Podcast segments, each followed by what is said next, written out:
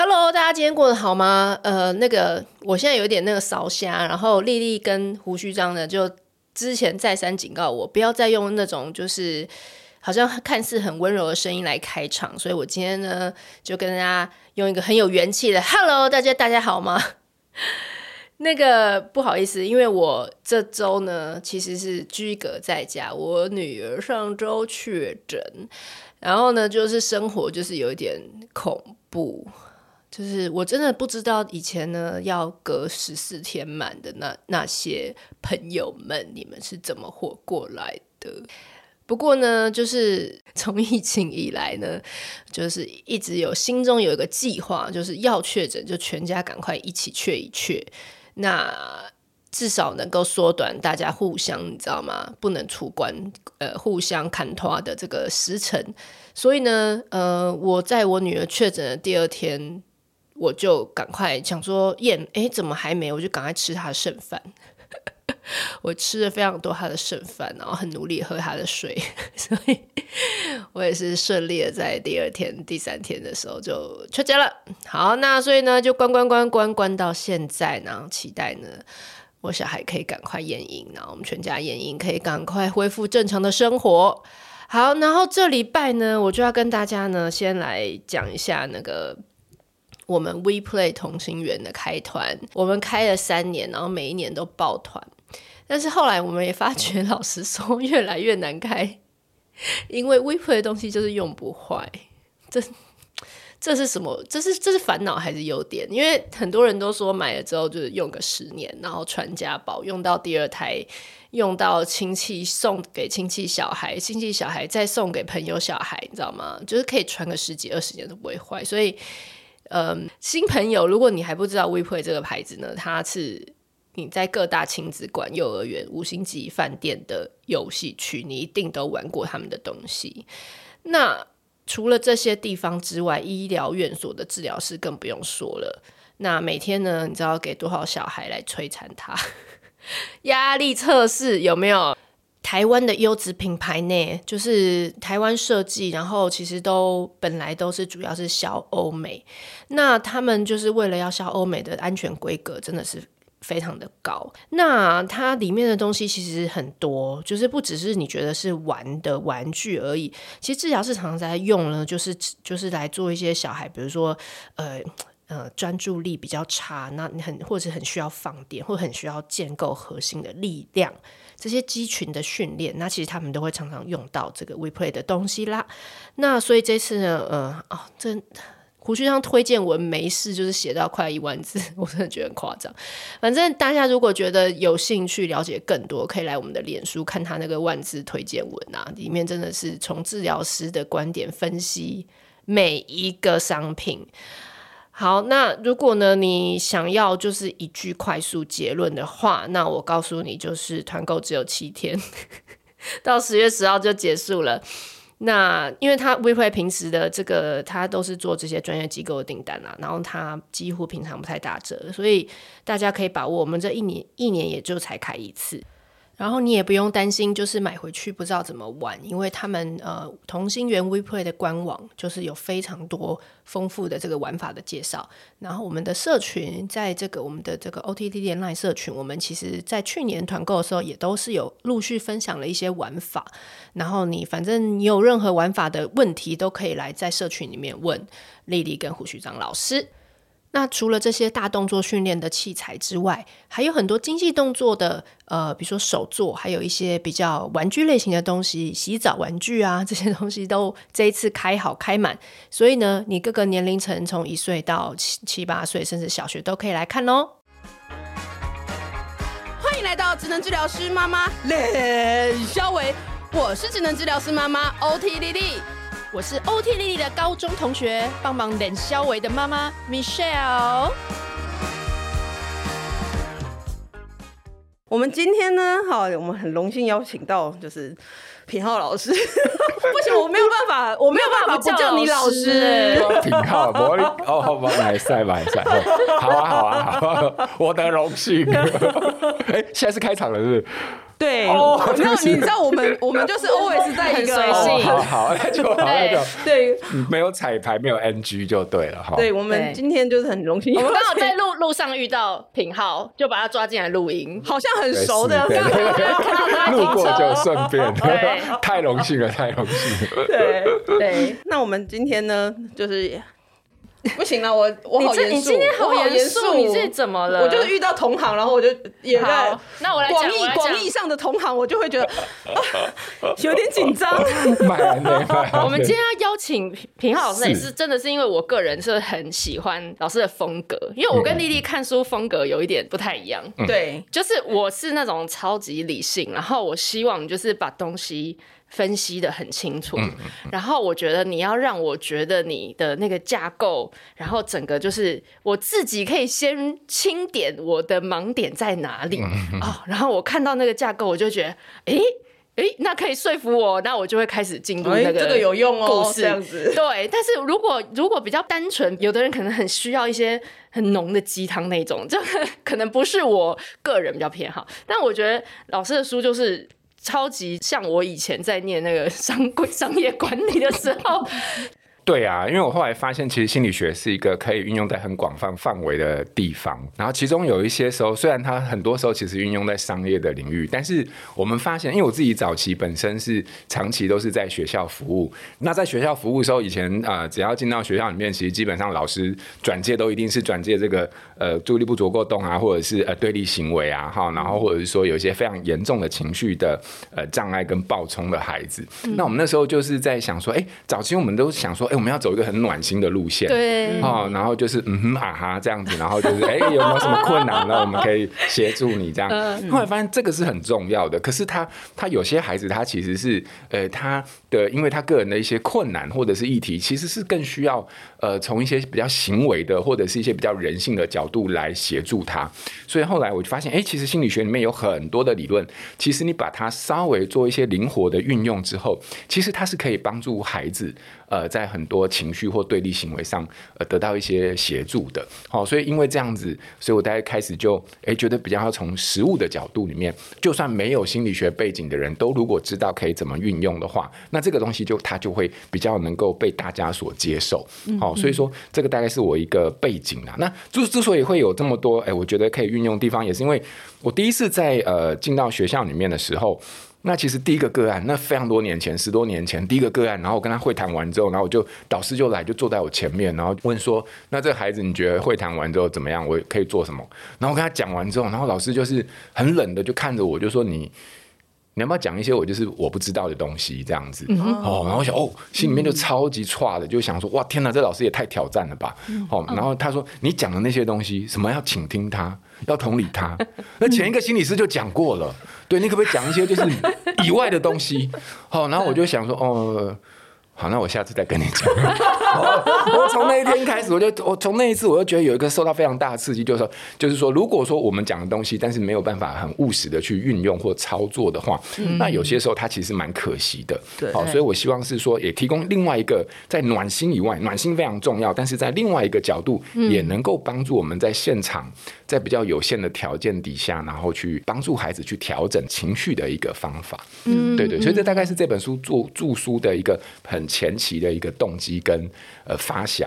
然后这很多年下来，慢慢累积成一些呃比较实物上老师们比较认同，呃，在教养里面可能家长也觉得哎可以做的一些方法，大概是这样子。嗯嗯、情绪这东西太抽象了啦，没错。对，那你知道就是像我们这种就直男，有时候看就是哎就是呃你就明明就前一刻都还好，然后下一刻就爆炸了，然后就想要就是你就是情绪化这样子，然后就觉得没有什么可以介入的，就是骂就对了。对。那其实情绪这个东西远比我们想象的还要更细致嘛。嗯。哎，可是。这个情绪其实是很细致的，它有非常多的那个东西在流动，然后它就会，它就会，它就已经流动哪里流动，对，流到哪里，流到哪里，对，对方就会觉得我我跟你没什么好讲的，所以我觉得，哎，如果可以把它整理成一个，就是说我们比较视觉、比较阶段性的概念的话，那其实可能对很多其实也很有心。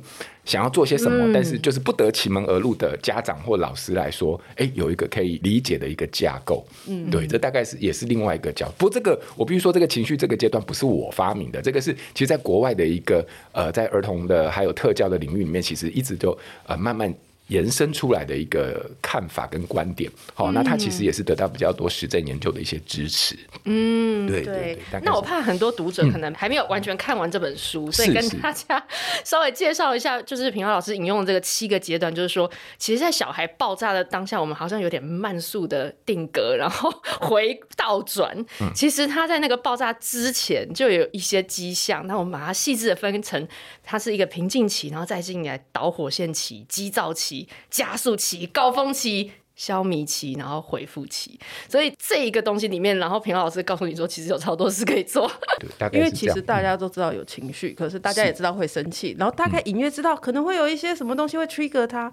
可是我觉得老师在这本书里面就是用图表，然后把前面的地方更清楚的告诉他。其实我我自己在那个病房里面嘛，然后我们其实有分这个阶段。可是我觉得看了这个书之后，我觉得又可以更细致的去做一些很清楚的区分呐。是 OK，因为你之前跟我说，就是你要感受你的身体可能要生气之前会有点紧绷，然后为什么？你要发觉你的身体讯号。这个身体讯号这种东西，就对我来讲就太不不切实际，不够。我要再更切实一点的东西。对对，所以就是就是品华老师会在里面举例说，可能那时候小孩已经会开始讲什么话，嗯嗯，然后你已经很想要。你已经很想要把书卷成一团，我们没有出现什么 没有没有没有的行为，里面从来没有讲到可以做这件事。没有没有，我们现在聊一个他超可爱的一个瞪死他的那个方式。哦哦，这个超级对现代职业父母回家已经赶赶赶赶赶，超级重要的。哦，我看到那句的时候，然后心里想说。这书可以这样写吗？对，我你们心有戚戚焉嘛，就是看到这边觉得，对，没错，这可以用。哦，因因为我我是觉得这个很好用啦。那各位听众，如果说你 不要误会，我们不是真的就是叫你去瞪死他，就是瞪瞪死小朋友，是说我们发现就是说，其实小朋友情绪被压开写尊哈。对，有时候是这样，就是说我们大人看到他那个态度，自己就会跟着就是爆炸。对，那我们发现就是说，哎，其实有时候是这样，你当然可以很不。爽，然后你其实也可以非常生气，但如果你表现出来的方式是另外一种，就是说你变得非常平淡，然后就是你没有表情，然后就看着他，然后你就会发现小朋友百分之九十都有一个非常有趣的一个一个反应，就是他看到你没有表情的时候，嗯，然后他就会觉得莫名其妙，然后然后接着他就会一直看你，然后他就想要试探你，然后你就继续没有表情看他，然后他就这样，他就 daddy daddy。你在干嘛，Daddy？然后他就边讲，然后就是边往后退，然后你就知道啊，没错，就是有中，就是说他就会开始注意力都放在你身上，他的情绪就起不太来。那起不太来的时候，这个时候我们就可以开始比较做更多呃进一步的。呃，互动嘛，或者是沟通，所以有时候是这样，就是说，我觉得那是一个很重要的一个小小的技巧。那它只能是用在我们在处理小朋友真的情绪要比较飙升的时候。平常的话就是不要这样。对，平常要有表情。平常的话，请大家翻到书的第一章节金三角。对，你还是要跟他有关系的连接。他如果很开心说：“Daddy，我跟你分享一个学校发生的事情。”那我就这样。嗯。好，没有表情看他说，我是觉得你们关系很快就会就会挂。平常还是努力存存关系。存款，对对对对对。不过，不过老师在证实他这个部分，可能还是，嗯，也不是说那种很凶，有的时候，嗯，可能大家会误会，就是觉得要很凶的，然后这样，没有没有，眉头皱起来，面无表情，保持平静，对对平和，你就是一个平淡。如果你大家不是很确定的话，你们可以回想，就是看那个《七夜怪谈》嘛，就《七夜怪谈》。哎，我不知道，就是大家是不是？我觉得可能这可能会有，是我们这个年代上的，我觉得很多人没有看过了。好。老师在那里面一直在在意说，如果你没有看过，就没有关系了，没有关系，那就算了哈，就不要纠结了。反正就是一个人很恐怖的时候，通常都不是他最愤怒，而是他没有表情的时候。你就会发现，一个人没有表情的时候，就是让你完全无法预测他现在的情绪。那你会发现，当你发现你没办法预测的时候，你就会有一种很失控的感觉，不是说。不是说你行为失控，而是说哇，我不知道他现在是什么状况，所以你就会更加的想要把注意力放在他身上，去确定一下他现在是什么状况。那通常这个时候，那个注意力一旦从他自己让他不爽的那种情绪转移到你身上，要去确定你的状态的时候，无形当中其实也是在延缓了他情绪的爆炸。然后，其实你从头到尾，我其实之所以鼓励大家在处理冲突的时候可以用，呃，当然我这边必须有个前提，就是如果你是可以那种就看到小朋友在爆炸的要爆炸的时候，你可以。去同理他，我觉得那个是最理想的。那我对照于我自己的经验，我是做不太到，所以我觉得哦，我这必须很老实的讲。那天可能刚好要先吃很饱、睡很好，然后心情超愉悦的时候，我可以。对然后是刚睡醒，然后一片很迷糊的时候，我可能还可以。对对对。可是我如果累了一天，然后回到家里，然后看到那个，比如说家里啊，这个功课写成这个样子，考试考成那个样子，我觉得我真的很难同理到对方的状态。所以通常如果我们有这个困难的时候，其实用呃，比如说我们刚才说的这个所谓的呃平淡的这种方式，其实是另外一种降低冲突的方法。嗯，对，用时间换取空间嘛，就是慢慢让他先稍微降温。对，因为青春期的小朋友就会非常明显，就是你跟他硬来，然后他就会跟你硬回去。嗯，哦，所以我我觉得我们如果大部分听众现在还是小学啊、国中的阶段，我觉得。其实，如果你可以走呃情绪同理的方法，那当然是最好的。啊、如果到青春期的时候，呃，有时候可能比较困难，那我觉得，哎、欸，那不妨我们就是让自己表情先平淡。可是老师，你这一招我用我在三岁的女儿也很有用，嗯、有是用。你知道很有用的点哦，我觉得反而不是说他会很很在意我的感觉，嗯、就他当然还是在他的爆炸，对。但是我至少会觉得说我的整个电量保持。就是我整个人就，我我就平静下来嘛，因为我就觉得说，好，如果我现在就是要来做这些，就平静的看着他，对，然后我就保留我的体力，对，然后我就会在那个大风大浪之中，我就觉得说，我 仿佛一艘就是你知道稳定的船，然后看着他，对，对，就像怡婷老师之前来讲，他他讲一个很抽象，我那时候一直没办法意会，他说你就好像搬一张椅子在看一场秀一样，然后我那时候就觉得我怎么可能？但是我现在理解背后你的这个心理学原理之后，我就觉得好，那我就不随风起舞，然后我自己自己就是 看戏，又不会有罪恶感觉得。你没有在处理，对对，因为有些家长就会有还卡在一点说，难道我就让他这样哭那么那么伤心，然后然后哭高靠，我是一个不为所动的家长，然后长。辈就会过来说啊，应该来靠他念啊，然后什么也没有去安抚啊，对，不会，现在就觉得没关系，这些声音都远离我了。我现在就是有啊有啊，我有在处理啊，我有在处理，我我这我就是在处理。对对对，而且你知道，我觉得有时候就是这样，就是说人在激动的时候，有时候大人在激动的时候，就我们自己其实真的会很不自觉，就是会冒出一些比较侵略性或攻击性的言语，尤其是跟孩子在呃冲突当中。那我自己是觉得这个是蛮有时候啦，大部分时候还好，但有时候就真的你不经意说的话，其实蛮伤的。那如果与其这样，那不如就是说我们就是。这样的另外一种状态，我觉得其实也是降低呃彼此受伤的那种几率。嗯，对对对，这也是一个背后的一个用意。对，我之前就是讲这个方法给。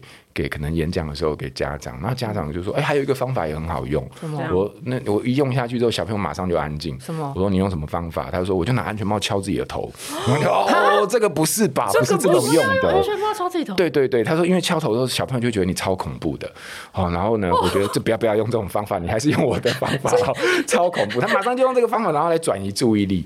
对，然后当然这个就是一个非常不恰当的做法。对对对，那只是家长觉得好用，但不代表是有用。不伤害自己，也不伤害小孩。对对，不要伤害任何人。减减灾减灾。对对对对对。所以这要跟大家讲，因为有我知道有些家长其实大人在生气的时候，他其实会透过另外一种伤害自己的方式，好，然后去呃，不然我给你跪。对，然后让孩子有 罪恶感。对，不要点挡的剧情。真的会哦会哦会哦，真的会会会。上个月，我上个月才遇到一个，会真的会。那他通常这样，家长心中是有非常多的怨气，对，可那怨气又不能对小朋友出来，他所以他就是在他面前来伤害自己，然后造成你的愧疚，然后让你的情绪掉下去。对对，那这个其实有时候也是比较，呃，那是一个蛮蛮。就是一个家对孩子来说非常有压力的状态，对对对对，而且其实现在很多孩子长大，然后现在在书写一些经验的时候，往往都讲到说，呃，某一次吵架的时候，妈妈说我怎样怎样怎样，然后妈妈根本就啊，我有说过那句话吗？对，嗯，你其实你不知道的时候，这不是你有心要讲，对对对对，明明是无心的话，反而伤他最深。对对对啊，所以我生气都不讲话。尽量，可是我在家平常也不怎么讲话，我小朋友分不出来，所以你现在呃 很尴尬。爸爸都没什么话，对不对？刚刚对啊，干嘛说一直你你那个所以爸爸看着我在生气吗？平静的看着我。对，小朋友还也很困扰，所以爸爸现在是什么状况？他都不讲话，他都没有在讲话了。唔在唔在，来爸爸话都很少。对啊，老师在导火线期其实还有另外一个方法，就是我们刚刚讲到那个定锚效应。定锚就是说是要先改变行为前要改变它的意义嘛。那这个我很有感觉，等下请老师再解释一下。很多时候你会发现，就是孩子的行为把那个意义置换掉这就不太一样。比如说，比如说我之前应该有有一个经验，就是说小朋友其实晚上就是非常怕黑，嗯，好，就觉得那个黑暗当中就会有鬼怪出现，嗯、然后所以那房间有的家长可能就在上面贴那个会发光的那个月亮啊、星星，然后说你看晚上就变成。宇宙还是什么银河？哎、欸，那个夜晚的意义有时候就会不一样了。哦，黑暗代表的意义就对对，黑暗的意义就代表不一样。嗯、那有些孩子可能就哎、欸、觉得就会有那种负面或担心的感觉，反而就会被一种另外一种哎、欸、冒险的感觉给取代掉。所以大概有点类似像那样的一个。概念，对，这个就是可能还是要回到我们生活当中对小朋友的观察。对，因为老师在书中有举例一些比较好强的小朋友，对很多事情标准应该到哪，或者说他上学拒学的状况，是对老师可以也可以谈谈一些这样类似的例子。可以啊，我可以用书中的那个，可以可以可以，就是因为我们呃很多孩子其实在学校真的就是很活泼。有时候就是老师在上面讲一句，他在下面就会讲十句。那个对，嗯、就是很会呛，就是呛老师，其实就是呛老师啊。嗯、那我觉得老师大部分时候都会觉得哦，超心累的，对。嗯、然后可是又。不能怎么样，对，所以说有时候就说拒呛老师，然后就真的就是把他送那个，比如说学务处，可是也没有用，对，然后他就去呛老师。那你会发现，哎，行为是呛老师，对不对？嗯。可是有些孩子，有些啦，他可能就想说，他就是说，你看怎么样，全班只有我敢呛老师，所以我呛老师代表我罩得住，对不对？这种心情，嗯。其实你会发现啊，如果我们从呃书中的意义，就是有一个理论来说的话，就是行为是呛老师，可是他的目的就是这个行为对他意义，就是说，你看，就只有我在全班都可以罩得住，没有人敢呛老师，就得到一种意外的 credit 或对对。大家的那种，哎呦，那种哇，你好强，对，清羡的或者是敬畏的那种眼神，他就要这种。那所以你你如果只处理行为，比如说，好，你又呛老师，好，来现在罚写，或者说送神符或送学物，你会发现其实他根本就不是很在乎。嗯，对，我已经获得了那个奖赏了，对，而且你后面要罚我什么都无所谓。我就算 就算你罚我，我不写，我还得到更多奖赏，对不对？你看，你看，我还不止呛，我还不写，对，所以说你看一举两得，对不对？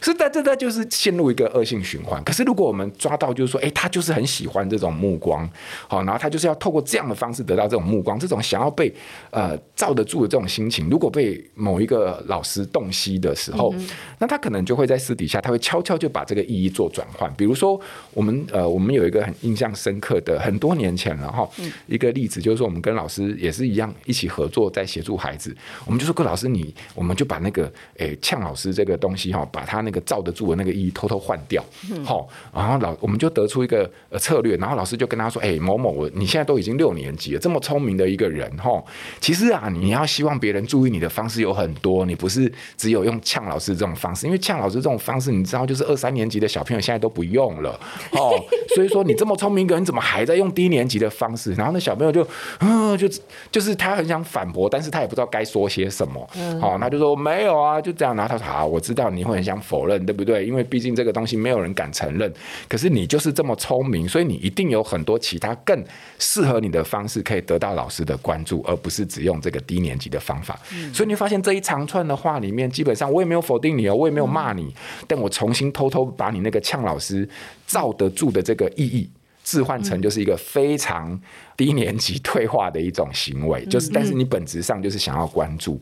那我们发现一个很有趣的，就是私底下讲了一遍之后呢，然后如果下次小朋友在班上就是呛老师的时候啊，然后呢，这个时候老师就跟他说：“我知道你想干嘛，但你有更适合的方法。”哦，就小朋友就脸就整个就青掉了，就是说整个人就铁青，想说：“哦。”被知道了，又又又是被这样看待，对对，所以他就你知道那个很有趣，我们就发现那个行为的曲线就是慢慢的就是掉下来了，哦，所以说呃定锚它其实可以用在非常多的地方，那其中一个就是偷偷置换那个行为的意义，好，这是一个我们大概在书中举的例子，但是在生活中你会发现它有很多的运用，但我们就是先抓本质就好，先理解到哦，原来这个理论是这个意思，哦，它的本质是这样，那我相信以大家各位听众的呃大智慧，就是说。回到孩子的身上，就可以得到很多的变化。老师还举了一个上学、嗯、他就没办法七点的那个，哦、对对对，那个也是很棒的，那个小小孩也会耶。哎，对啊对啊，你看就是把行为改变，对不对？你是不是现在期待我把这个也就说一下？可以可以，哦、我只是要确认一下哈，因为我怕我会错意。我我本来以为你要说，那大家可以去买书看，没有，我来讲我有我怎么。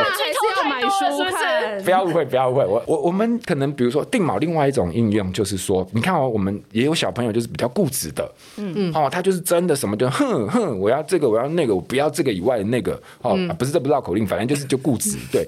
然后呢，可能有一个小朋友，他就是觉得我七点半一定要到学校，否则我就不是好学生，好，然后呢，他就每天一定怎么样都要坚持七点半，刮风下雨都无阻。你看有这么。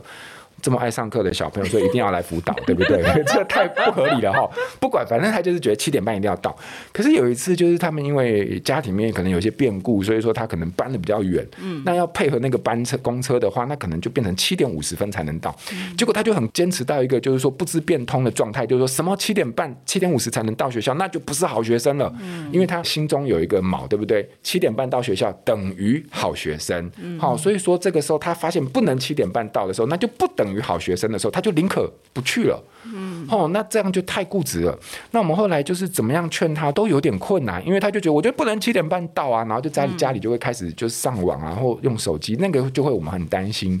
所以我们后来就是哎想说，他一直在强调不能七点半这件事情，似乎对他来说很有意义。嗯，哦，后来发现七点半到学校，他才主观上觉得就是说才会被老师认可是一个好学生。嗯，那我们就这时候我们就哎我们大家就稍微开了一个会，然后我们想说我们是不是可以偷偷改变一下好学生的定义？嗯，好，我们就请导师跟他说，没有，我我跟你说，对老师来说，好学生的定义就是你再怎么样困难，但你都始终坚持要赶快来学校，这个东西就是好学生的定义。所以，我们有看到你这样的努力，对老师来说，这就是好学生的定义喽。所以说一次，说两次，然后妈妈也配合我们一起说，然后可能呃，我们那时候是社工伙伴也一起呃，在家访的时候也是这样子说，好，然后就是一段时间之后，大概几个礼拜，然后小朋友就诶诶。只要努力到学校，其实就可以了哈，而不限定在几点。某一天，他就想说，那试试看好了。然后到学校的时候，老师就给他一个大大的，没有到拥抱，反正就大大的回馈，对。然后想说，哇，你看吧，你很努力，这件事情对老师来说，好学生。然后呢，就给一个好学生点数之类的。那对他来说，这个意义就被改变了。所以这个时候，当意义被改变的时候，他就开始又慢慢的恢复了稳定就学的状况，所以定锚它其实是可以用在很多行为的呃协助，但是很重要的一个前提就是我们还是要知道它原本这个行为背后的意义是什么。所以既然要知道，你会发现哇，又又是殊途同归，又是要回到我们可能还是要。观察、理解、对同理孩子的一些需求或者是状态，嗯，对，大概是这个样子。嗯。嗯，刚刚举这个例子的时候，尤其是前面在讲说那个“我才没有，我才没有”的时候，我知道很多，尤其是有在看这种教养书的家长或者是老师们，都会觉得说：“哦啊，你们就是写那些很棒的对话啊，就是完美情境下啊，你一定就是你一百个，然后就选一个最完美的情境设计对白。”但我觉得整本书念下来，最好的地方是。刚刚那个，我不要，我不要，我不要，就是你偷换概念那个，嗯、那一定有很多老师，尤其是老师，就会现在说。可是我我要去置换他的概念的时候，然后他就说我不是，我才不是，对，否认嘛，否认，然后老师马上就再分个几个章节，然后马上又讲，又要讲说，哎，我不是，那你那你就有一个另外一个策略，对对对对，就是一一的去拆解，对对对，那个策略是双辅，它是沟通里面的双辅理论，就是说让你点头也不是，否认也不是，它其实是一个逻辑上的一个概念，但是你其实稍微简单用一下，你就会发现哇，那个。那个小朋友想要说我没有，也说不出口。嗯，对对，所以呃呃，我有点忘记我了。这个会了之后，夫妻吵架应该很气。哦，对啊，就不会不会超气，气到炸。每次我都吵不过他，因为他最后那个结论都让我不知道该点头还是该摇头。对对，想知道吗？去买书。如果你觉得你都吵不过 感谢哦。其其实它其实就是一个逻辑上的一个运用啊，但大家可以试试看，因为我相信很多我们 OTDD 的伙伴们的听友，应该如果你孩子青春期的话，你真的每天都是超纠结的，就是讲一句话，他只要三个字就打死你，就是我没有。我才没有，对，不知道，对，我没有，没办法讲话，哎，对啊，都讲到你都很想把手举起来的，就就摸摸他的头，就是说你可不可以不要再这样讲话 哦？可是因为看，哎、欸，还有摄影机在旁边，你手还是会收回去嘛？对，所以就是有时候青春期孩子，就是我们在逻辑上面要自取，啊，他自取的方式其实用一些逻辑上的一些沟通，那不难，但是就是也是可以运用。那很累啊，就是那个对话的时候，你要全神贯注在，大家 在那边叠对叠。对对对，可是通常你用了一两次之后，小朋友就会觉得，嗯，这个人。不好不好惹，对对对，要敬畏一点点，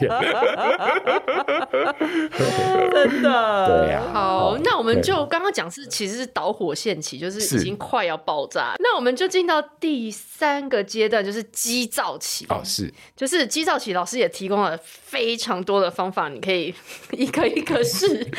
那我觉得老师其实还帮你分成中断法，第一 part 有三种，嗯、第二 part 三种，嗯、第三 part 三种。然后我感觉到老师的用心良苦，就是如果你前面第一 part 跟第二 part 都觉得没什么效，你就要进入到第三。对。然后我自己就觉得说，像老师第第一 part 里面有没有讲，就是一些。普通的，比如说关切，你需要帮忙吗？然后你要 A 还是 B？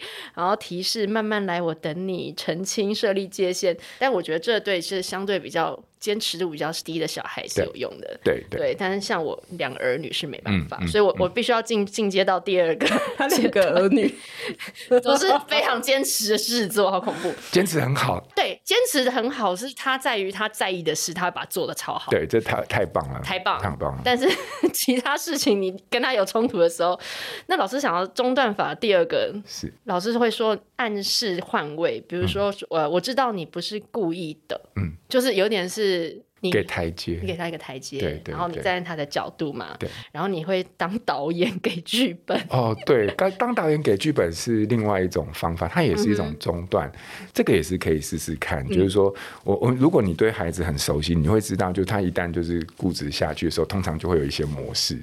对对对，他他就一定要这样，一定要这样，对。然后你讲什么，就说好好好，我们先怎么样，好不好？不要不要不要，因为他就是他就是要沉溺在他的模式里面，对他我才是 boss，对不对？可是我们发现有一个很有趣的心态，就是如果你现在偷偷的变成他的导演，他变你的演员的时候，你给出一个剧本的时候，他就会陷入一种。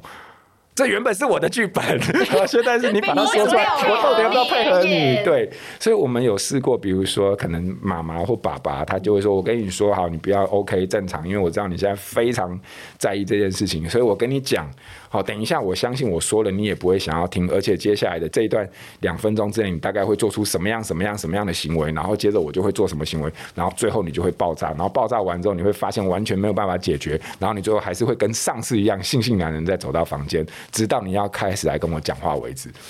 接下来五分钟。你相不相信就会发生这件事？你现在发现你在讲完这些东西，然后你还跟他有点类似对赌的状态。这种对赌就是说，我都已经把你接下来的一言一行全部都已经预测好了，因为剧本在我这里。然后小朋友就会陷入一个：我现在到底要不要按照我既有的模式去配合你？可是我只要按照我既有的模式，基本上我就是在配合你。可是我如果配合你，我就是不想要配合你，才我才要按照我们既有模式，所以才会起冲突。所以他会陷入一种精神上跟灵魂上的纠结。所以，当一个人陷入对他一个人陷入灵魂上的纠结的时候，他所有的动作就会迟缓跟变慢，好，然后他的情绪就再也很难再起来了。因为现在我现在变成了你的，但是我是觉得对孩子来说，就是哎，这个也其实也是在帮他做调整嘛。对他，因为他你透过你一个比较全景式的描述，我等一下会发生的状况的时候，有时候尽管我在呃情绪上面我没有想要配合，可是我也突然好像。理解到接下来会发生的事情，那这是、嗯、这这就就是一种觉察呀。对对，这就是一种觉察。所以有些觉察，他可能是说：好，我知道你很呃呃呃，就是一种很暖心的。另外一种当然就是我也可以全景式的告诉你整个剧情会怎么走，这也是一种觉察。如果我们的本质上都是希望促进觉察的话，它有很多种路径跟选择。对，对，大概是这样子。但不要挑衅啦。对，这讲的语气很重要啦。对不对，我跟你讲，你等一下一定会怎样啊？我我们气况买来 action，这个冲这个冲动控制差的就 对对，这其实比较有问题的是大人。不是那个语气，语气很重要。老师可以再示范一次真正的语气可以怎么说吗？好，我知道你你等你现在就是非常介意这件事情，所以你也不太想要改变。可是我跟你讲，接下来会发生什么事情，好不好？你看，按照以往的经验，等一下你就会非常强调这个东西，而我很想要让你暂时能够离开这边，可是你一定不要。所以等一下我们如果有任何拉扯的话，到最后是不是你又会爆炸？然后爆炸完之后，你会又会怎么样？怎么样？对不对？然后你会发现，然后我们过了五分钟之后，问题还是不会有解决。然后最后你会跑进房间，然后等到你一天，你可能一整个晚上不跟我讲话，直到睡前你才会来开始试着看看我是不是还在生气，是不是跟上一次跟之前都是这个样子，类似像这样子，这样子还是平静啊？对，这是其实很平静。可是当你在讲的时候，你会发现。我们自己在讲这些东西的时候，那你就会发现，其实你为了要把这些东西讲得比较完整，你自己的注意力又会从情绪上，对，这跟刚刚又被移掉，对对对，所以大人也会冷静。对，所以我我是觉得我们大人是做不了什么冷静的方法，很难，但我们可以透过一些可以去让他冷静的方式，对对对，也帮我们冷静。我必须讲，大人其实我们是。很难呐、啊，对对，不要有人受伤就好了，就做的很棒了。真的，对对对对，不要受伤，别也不要物品受伤、嗯。物品没关系，物品是可以再买，但你要选择。对对对，如果一台两三万的 LED 的电视，对比起一台两百块的那个红苹果的电风扇，我是宁可电风扇受伤。对对对对。讲到这里，要回到那个最前面，其实老师在一开始有演示，就是三大原则啦。第一个就是情绪。必炸人性所在嘛，是是，那所以大家就知道这是一定的，就是我觉得，嗯、呃，可能父母也也有一些卡在这，就觉得说，为什么我小孩会这么情绪有问题？嗯，然后为什么为什么个性那么差？嗯嗯，对。但是我觉得老师在这个部分告诉大家说，其实每一个人没有啦，就是都是都很差，而 不是。不是不是，不要误会，不要误会，就是哎、欸，就觉得我们大概看情绪还是要有一个理解，就是说情绪这个东西它有意义，可是你会发现，当你首当其冲面对一个人的生气的时候，你突然会觉得他跟保龄球就是没两样。哎，很多人就会觉得什么？怎么一个人怎么生气的时候会跟保龄球没两样？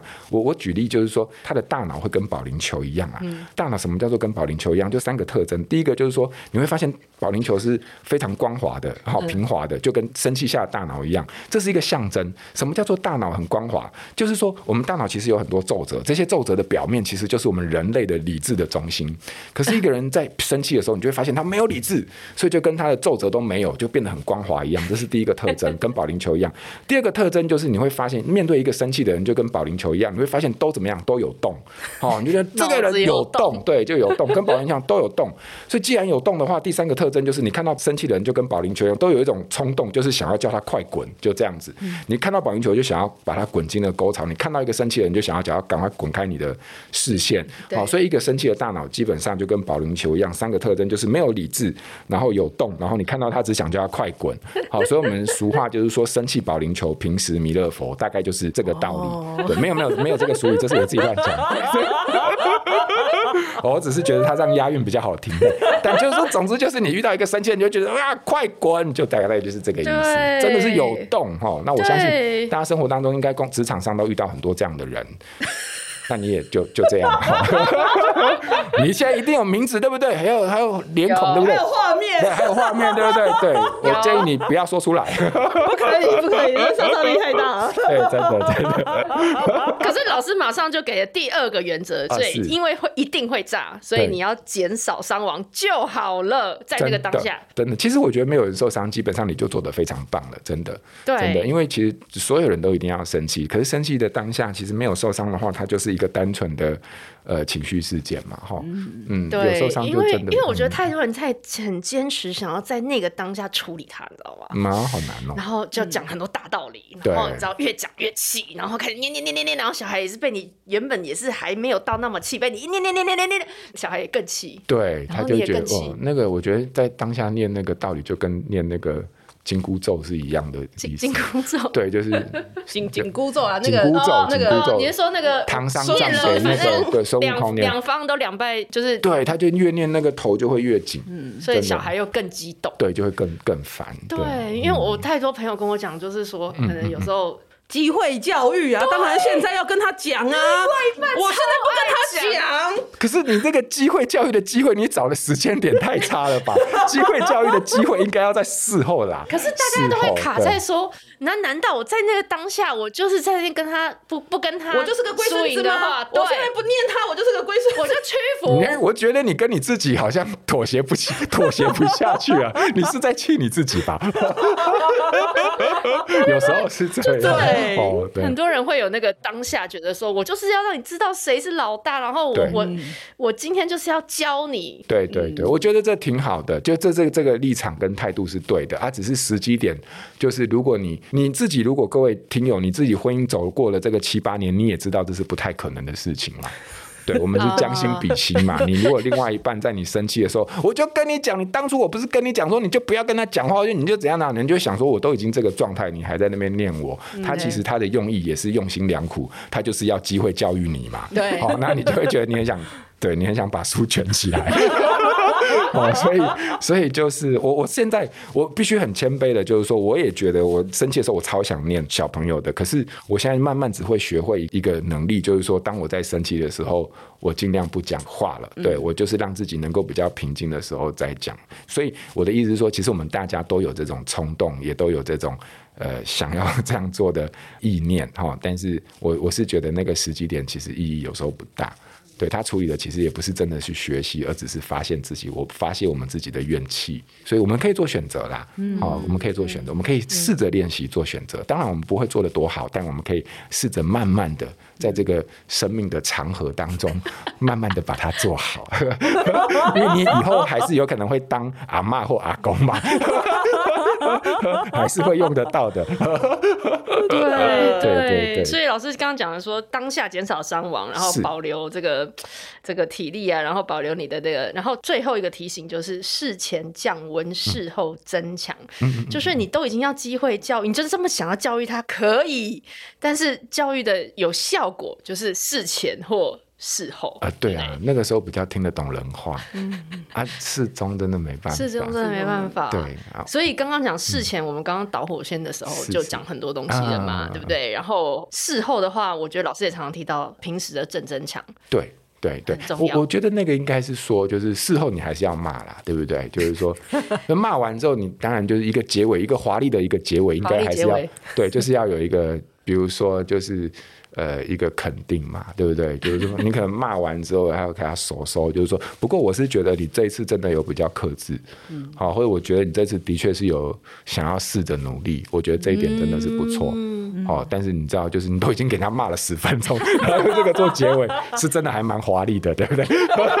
所以我的意思说，就是就是不是纯然的，就是肯定，因为你会发现我们那个气有时候是咽不下去啦，嗯，好，那你你念完之后，但是我觉得你如果用一个你看得到。他有愿意或者是有尝试努力的地方，给他一点点的这样的一个回馈，做一个这样的增强，我觉得其实也是好的。至少你让他的呃，在你的教训道理跟他的努力之间可以得到某一种平衡呐。嗯对呀、啊，对对，因为你骂到最后你会有有一点不好意思，对不对？对。所以你也要给自己一个台阶，所以你还是会 啊，好啦，所以你这次也是做的不错啊。对。那你要具体一点，具体一点，对对 对。尤其是小孩都已经就是已经这样了，然后你就觉得骂不下去了。你就有一点哦，我我走不到楼梯。对对对，所以你要赶快帮自己拉一个楼梯，就是。但是我觉得你这次真的是有进步。对。你就不管怎么样，你后面有没有想到什么东西，你就是用这句话开头。嗯。哦，就骂完。但是我觉得你这次真的有进步，因为我刚刚骂你的时候，你都没有回嘴哦。但这个不是一个很好的。就你，你可以用这句话强迫自己开头，然后找到一个你觉得他有进步的地方。对对对，哦，所以我我自自己有这样试过，我觉得是可以的。我觉得可以耶。可是，一开始我也不是很熟悉，我就骂完之后，可是我觉得你这次有进步，但我不是很确定在哪里。哎，糟糕！对对对对对对，但我有感觉到，这太太抽象了。对，所以就是一个可以练习，可以练习。好，是我我儿子会现在会跟我说，嗯，就是事后骂完之后，我只会说，我觉得你刚刚太凶了，你要跟我说对不起。哎呦，然后我就心想说，好，对不起。哇，抱一下，很棒的，很棒的一个示范。对，我我儿子会说。妈妈，你不知道情绪小火龙。如果你在生气的时候，嗯、你可以从心里从一数到十，你有数吗？啊，你怎么回他？然后说，他说，不然你可以去看一下窗户外的风景。他们都把亲子天下那出了那些情绪绘本，我懂我懂。他就把应用，然后他觉得说，他就他就提醒我，到底有没有好好的安抚我自己的情绪。哇！然后我一开始听到，我也是觉得说，哇，好啦，我我惊讶于儿子的学习能力，然后我就也也觉得好笑，然后就没有那么生气。但是其实小孩。都知道，对他也知道说他在观察你有没有办法。控制你的情绪，然后你每天在念他怎样情绪爆炸，你自己也都爆炸的时候，他都知道了。对，所以你不要让他觉得你就是自己做不到了，还要一直在要求他，他就会越来越那个。对，你你如果表现出你你你都有照那个绘本上的，对，那你都你有你有稳定，那他比较听得进去啦，他比较觉得说好吧，那哦真的是 my bad，就是我我这做不好，没有我就是没办法。对对对，我觉得是可以。对，我们大人做一个示范当然是很好，嗯，对，也是一个学习嘛，对不对？对，其实有时候我都觉得是我们要学习，因为他们这些现在的小孩的情绪绘本很多了，嗯，就是真的比我我自己小时候还要多很多。然后我后来就觉得，就跟我们几个同年龄层的讨论，就发现其实我们以前没有学过，嗯，怎么生气，怎么不生气，怎么做这些情绪上面的反应，反倒是是我们大人自己要学，是是，对，因为我们以前就说。哎，你不能生气啊！小小朋友生什么气？这样子，对对对，我我们都是这样长大的，所以有时候搞的那个情绪，其实自己也是觉得很好像很难处理，对不对？就是那个情绪出来的时候，就对，而且很不习惯那个模式。对，因为有时候看书可以看书，OK，我理解啊，听得懂。可是真的，就像老师你刚刚说的，最后面要收那一句，就算我真的一开始，然后就真的背出那一句，但是我还是在那个很情绪很高的那个声音这样子讲出来。嗯嗯对啊，我们现在听觉得很好笑，可是我觉得那个过程真的就是，可能跟我这一辈，或者是比我上一，总之就是 这一群，对这个这个世代，好像可能就真的要讲出来，然后甚至用一个好的语气，嗯。和好的语气，这好困难呢。难啊难，因为我们都没有过这种经验，我们自己的情绪都不太有那种被承认的那个。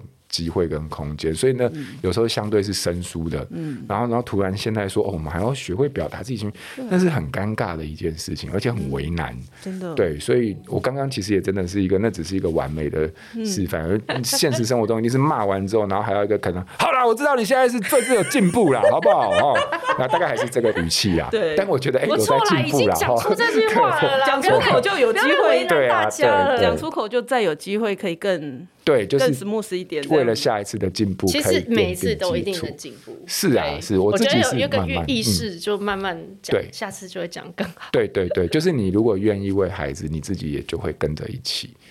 好，有一些跟着一起对成长的一个，反而不要让每次的爆发都是勾起你以前的一些回忆，然后你觉得我都没有，我没有小时候的我，对我我没有被好好对待过，对不对？所以我我今天就是要这样把这个气发泄出来。对，所以我们要怎么样学习好好的就表达情绪呢？就是买这本书，也也是你你这这本书，其实你们买下去之后，情绪会好的只有我啦。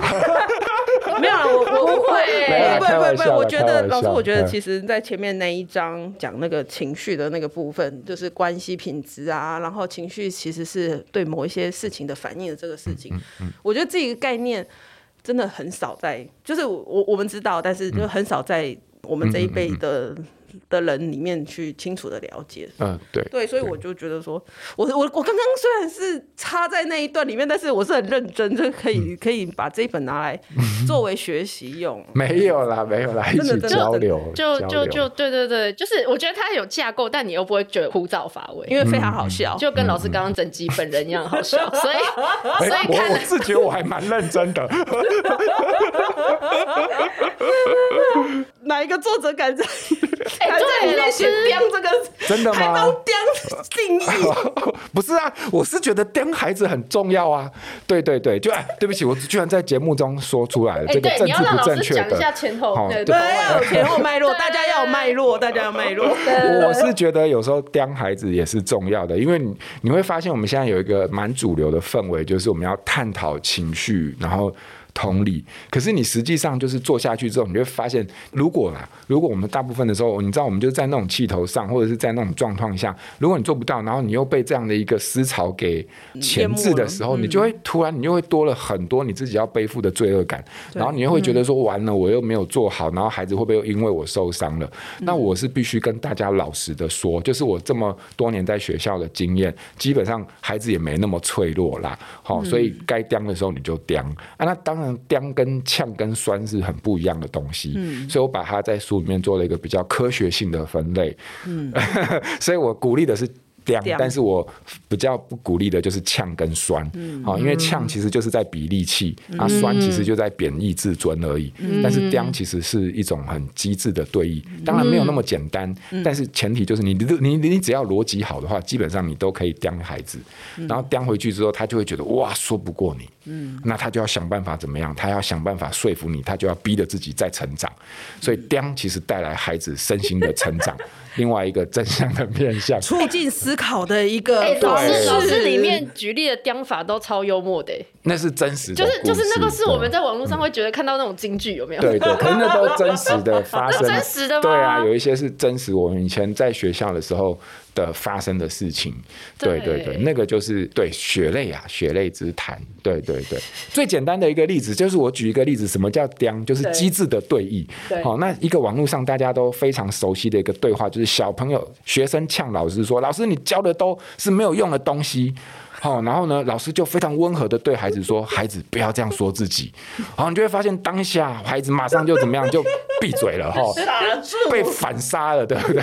本来想说嘿嘿吃我一招，结果被反杀了，所以这就是一种。非常高段的刁法，嗯、那我们当然就是在书中就是教你从比较初阶的刁法，然后呢 刁开始练习起。